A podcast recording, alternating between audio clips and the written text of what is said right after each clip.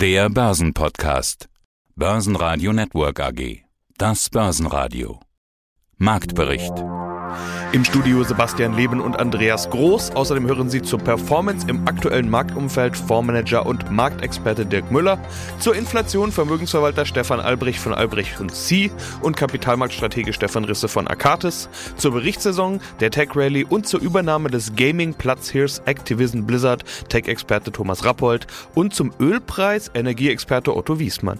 Sie hören Ausschnitte aus Börsenradio-Interviews. Die vollständige Version der Interviews finden Sie auf börsenradio.de oder in der Börsenradio-App. Der aufgewirbelte Staub der letzten Tage scheint sich an den Börsen wieder etwas zu legen. Heißt in Zahlen, der DAX steigt plus 0,7% auf 15.921 Punkte. Der ATX in Wien gibt leicht ab, minus 0,3% auf 3.966 Punkte. Der ATX Total Return auf 8.063 Punkte. Geholfen hat die gute Wall Street, an den US-Börsen haben auch die Tech-Aktien ihre Talfahrt gestoppt und erholen sich am Donnerstag. Auch bei uns erholen sich die Verlierer der letzten Zeit. Das waren eher die Gewinner des Jahres 2021 und damit die Corona-Gewinner. Stärkste Gewinner im DAX waren Sartorius mit plus 5,4%, HelloFresh mit plus 4,8% und Siemens Healthineers mit plus 4%. Siemens Healthineers profitiert von einer Analystenempfehlung. Nach guten Vorabzahlen von Puma legen auch die Sportartikelhersteller Puma und Adidas zu, es reichte aber nur für das DAX-Mittelfeld. Stärkste Verlierer im DAX waren eher zyklische Werte mit Continental und Daimler mit jeweils minus 1,7% und Covestro mit minus 1,9%.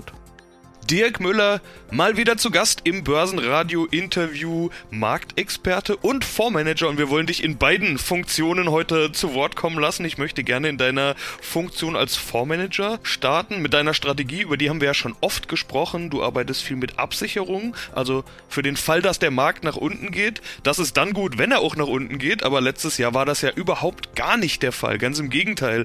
Der DAX ist ohne Korrekturen über 15% gestiegen. S&P und Nasdaq in Richtung 30, ATX und CAC 40 sogar 40. Selbst der MSCI World hat plus 17% gemacht. Bei dir war die Jahresperformance dagegen sogar negativ. Kein Jahr für die Dirk Müller Strategie. Also in so einem Umfeld machst du dir keine Freunde, hattest du im letzten Interview gesagt. Ich will mal ja über die aktuelle Strategie sprechen. Wird 2022 besser für dich mit dieser Strategie? Also erwartest du mehr Rücksetzer und damit auch eine bessere Performance im Fonds? das ist natürlich äh, eine berechtigte Frage. Klar, das letzte Jahr lief alles andere als ideal. Wir hatten die Aufwärtsbewegung nicht mitgemacht. Wir haben den Crash 2020 sehr gut gemeistert. Im Gegenteil, nichts verloren, sondern sogar leicht zugelegt in dieser Zeit. Aber die nachfolgende Aufwärtsbewegung, die haben wir schlichtweg nicht mitgemacht. Das hatte mehrere Gründe. Zum einen ging die erste Aufwärtsbewegung sehr schnell und sehr steil. Dann gab es keine Situation, die wirklich ein Risikoprofil geboten hat, wo wir sagen, okay, hier machst du auf, sondern es war eine Situation, wo sich die Risiken immer weiter verschärft haben. Das große Thema, vor dem wir schon seit geraumer Zeit waren und was der eigentliche Grund war, den Fonds aufzulegen, war die Sorge um das, was aus China kommt. Das hatten wir von Anfang an kommuniziert, immer wieder auch dazwischen sagen, Achtung, das ist das große Damoklesschwert. Da kommt die ganz große Gefahr her. Und darauf wollen wir vorbereitet sein. Und ich kann schlecht in einer Zeit, in der sich genau diese Krisenherd offenbart, äh, wo es da massiv äh, zunehmend äh, rumpelt, dann die Absicherungen reduzieren, auflösen und sagen, so, jetzt gehen wir mal schön ins Risiko. Die Kunden sind bei uns, weil sie genau das vermeiden wollen. Und deshalb hatten wir unsere Gründe, warum wir die Absicherung nicht aufgelöst haben. Die an der Aufwärtsbewegung haben wir dann nicht partizipiert. Und da muss ich sagen, das hätten wir durchaus besser machen können, müssen, zumindest teilweise mit dabei zu sein. Aber es es hat nicht so geklappt, wie wir uns das vorgestellt haben. Das passiert nun mal. Dazu muss man sich dann zu Recht auch die Kritik anhören, zu sagen, Mensch, was habt ihr denn da gemacht? Das hätten wir uns besser vorgestellt und das vollkommen berechtigt. Wie gesagt, das Thema Absicherung, das können wir sehr gut. Auch die Risiken äh, einzufangen und in großen Abwärtsbewegungen das Geld der Leute sicher zu bewahren. Das ist der Hauptauftrag des Fonds. Die nachgelagerte zweite Variante, dann eben auch nach oben dabei sein, konnten wir hier nicht zeigen. 2018 hat das sehr gut funktioniert, äh, hatten wir entsprechend auch eine Auszeichnung dafür bekommen, dass wir auch in schwierigen Märkten zulegen können. Wie gesagt, letztes Jahr ist es uns nicht gelungen und äh, da hoffen wir natürlich, dass wir es eben 2022 äh, besser hinkriegen. Erstmal steht die Absicherung auch hier wieder im Vordergrund, ganz klar. An dieser Sollbruchstelle China. Das ist so ein bisschen wie die tektonischen Situationen in Kalifornien. Man weiß um die große Verwerfung der San Andreas-Spalte und äh, the big one ist eine Frage der Zeit. Das gleiche haben wir in China. Die Situation ist bekannt, die Sollbruchstellen sind bekannt und genau hier haben wir jetzt massive Beben.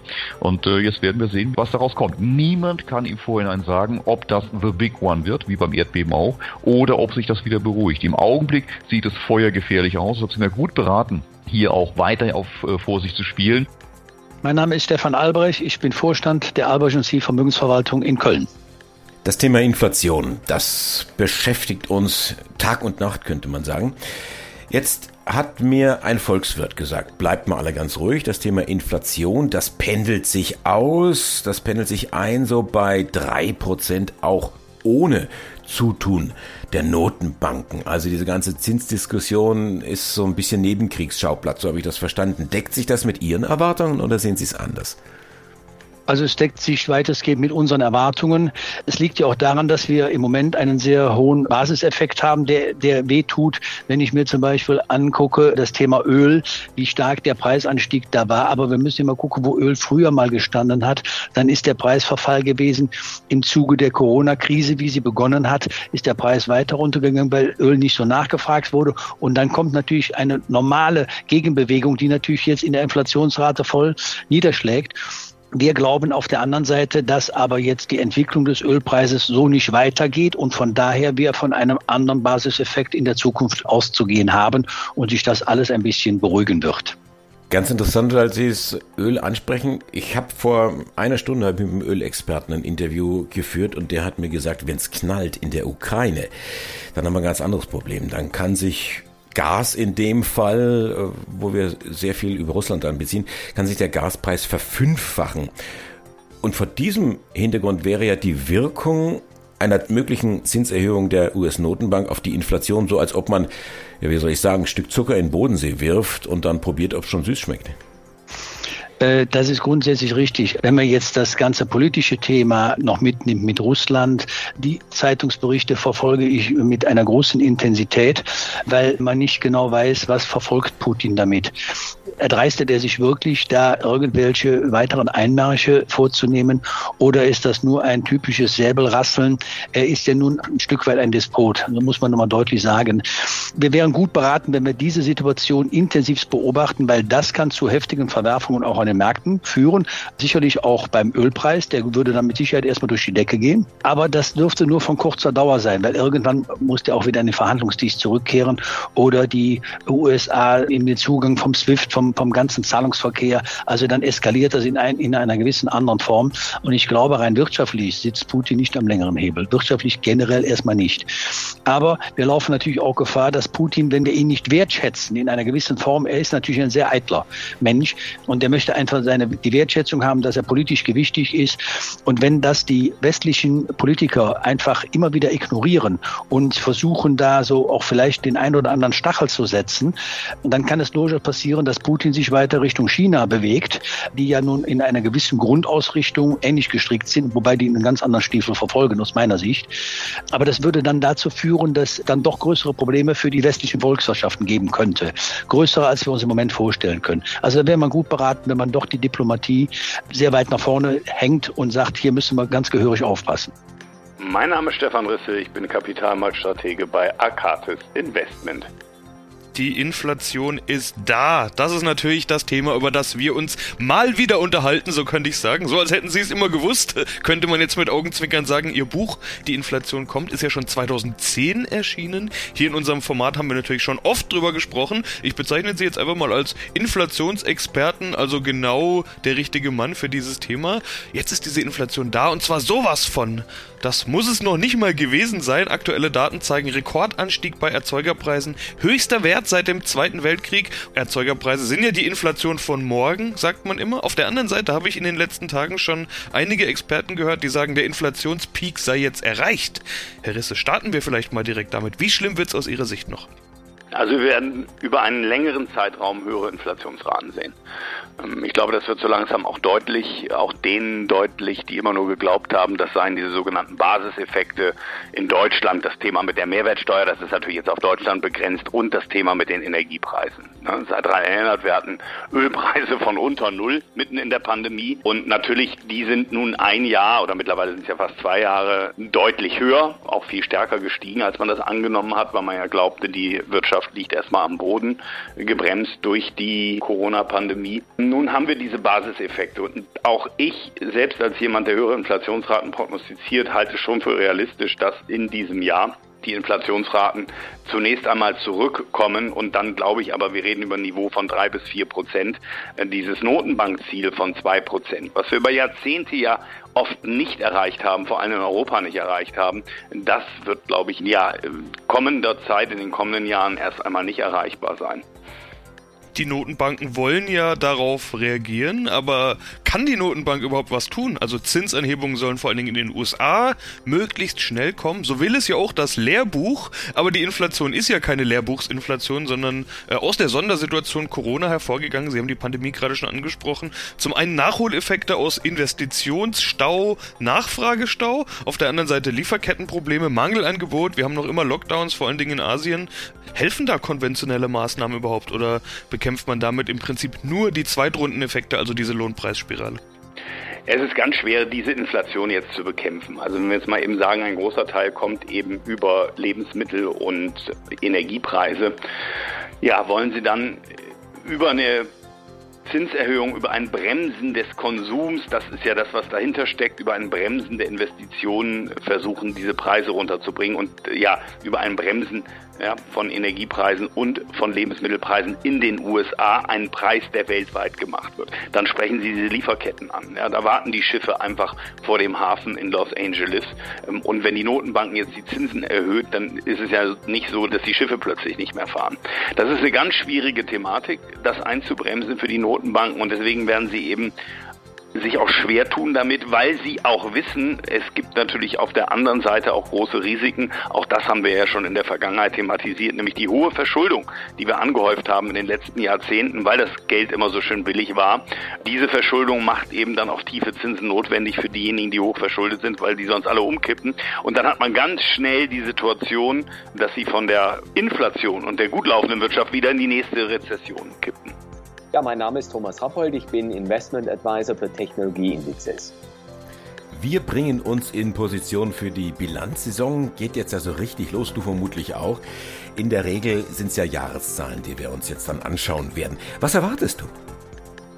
Ja, ich erwarte sicher die ein oder andere Überraschung. Die Börse hat wie immer schon einiges vorweggenommen, auch Korrekturen gerade im Technologiebereich, vor allem in der zweiten, dritten und vierten Reihe, wo ja Werte schon auch zum Teil deutlich abgestraft worden sind, schon im Vorquartal, als die Ausblicke nicht ganz so optimistisch waren wie zunächst gesehen. Jetzt darf man mit Spannung auf die neuen Zahlen schauen jetzt zum äh, Jahresabschluss und wie das Weihnachtsquartal gelaufen ist und vor allem auch die Ausblicke, also vor allem auch die Unternehmen, die mit dem Thema Unternehmenssoftware zu tun haben, wie dort das Spending, also die Ausgabebereitschaft der Unternehmen ist, jetzt bezogen auf das neue Jahr.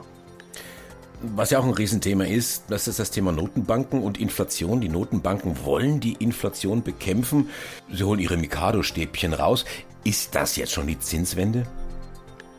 Es ist definitiv eine Zinswende. Wir haben es gestern gesehen, im quasi weltweit beachteten deutschen Bund oder Bund Future und den, den zehnjährigen Papieren. Wir haben zum ersten Mal bei den zehnjährigen Bundesanleihen eine positive Rendite gesehen. Insofern sind natürlich steigende Zinsen zunächst mal nicht so gut kurzfristig für Wachstumswerte. Es wurde uns ja suggeriert auch immer auch von, von deiner Zunft, von den Journalistenzunft, die Zinsen bleiben auf ewig niedrig. Damit kann das Kurs-Gewinn-Verhältnis ins Unendliche wachsen und Technologiewerte können steigen und steigen. Aber jetzt kommt doch Gegenwind durch die steigenden Zinsen. Ähm, einiges ist jetzt schon in Korrekturen, wie ich bereits gesagt habe, in der zweiten, dritten Reihe vorweggenommen worden. Dann aber, ich glaube, es gibt ein, wie die Amerikaner sagen, ein bumpy Jahr dieses Jahr. Also es wird sehr holprig da verlaufen und wir haben ja jetzt auch zuletzt sieben oder acht Jahre jeweils steigende Börsen gesehen, also positive Jahresabschlüsse. Und äh, für mich sind viele Analysten da mit dieser Hochrechnung immer viel zu optimistisch, wie auch jetzt beim Jahreswechsel. Ich glaube, wir werden dieses Jahr entgegenkommende Kurse sehen für Anleger, die zukaufen wollen oder bisher nicht dabei waren. Also sinkende Kurse ist ja auch was sehr Positives. Man kann zukaufen. Mein Name ist also Udo Wiesmann. Ich betreibe das Geschäft im Gas, Öl, Strom etc. also 35 Jahre. Lebe in Frankfurt und habe auch mal ein Buch geschrieben, Chance Peak Oil. Öl, Strom, Gas, was so klingt wie der nette Energieversorger von nebenan, das ist aber ein echter Profi im Handel mit Energie. Sie haben es gesagt, Buchautor, Chance Peak Oil. Dass der Ölpreis hoch ist, Herr Wiesmann, das erkennt auch der Nicht-Profi. Aber hat der Profi, also Sie, mit dieser Entwicklung auch Geld verdient? Ich bin Berater, ja. Früher habe ich Tag und Nacht gehandelt für andere Leute, so gut wie eingestellt weil äh, das halte ich nervlich nicht mehr aus, 24 Stunden am Bildschirm. Ich bin ja auch schon Rentner. Ich muss das nicht mehr wie früher. Ich muss das nicht mehr machen. Also von daher ist eine Beratung viel, viel besser, wo ich den Leuten sage, das und das würde ich kaufen oder das und das würde ich machen oder das würde ich nie machen oder sonst was, ist mir lieber vor allen Dingen nervenschonender, kann ich gut nachvollziehen. Dann formuliere ich die Frage anders. Wie hat ein Profi in dieser Situation Geld verdient. Was haben Sie denen geraten?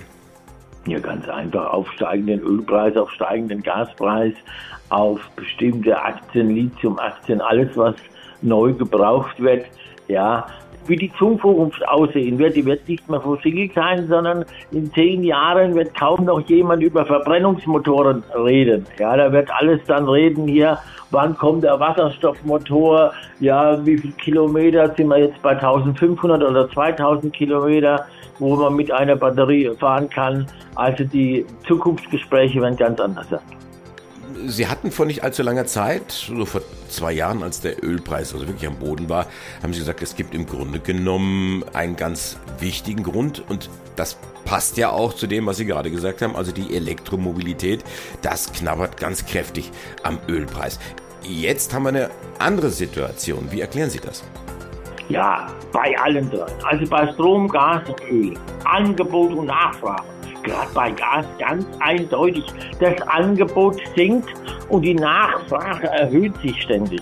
Und wenn da was passiert, hier zum Beispiel das Angebot, wenn wir schon Gas aus Amerika brauchen, das können wir gerne.